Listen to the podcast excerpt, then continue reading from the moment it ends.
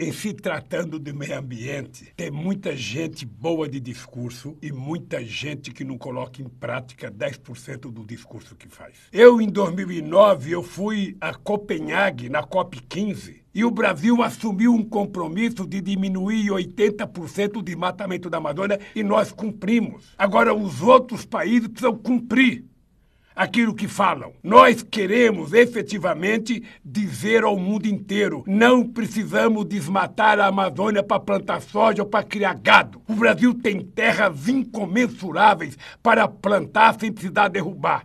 O que nós precisamos é convencer a sociedade de que a floresta em pé ela pode ser mais rentável para o desenvolvimento do Brasil do que a floresta tombada. O que nós precisamos é coletivizar os estudos científicos sobre a riqueza da biodiversidade da Amazônia e tirar da biodiversidade da Amazônia parte da riqueza para a sustentabilidade de quase 25 milhões de pessoas que residem lá.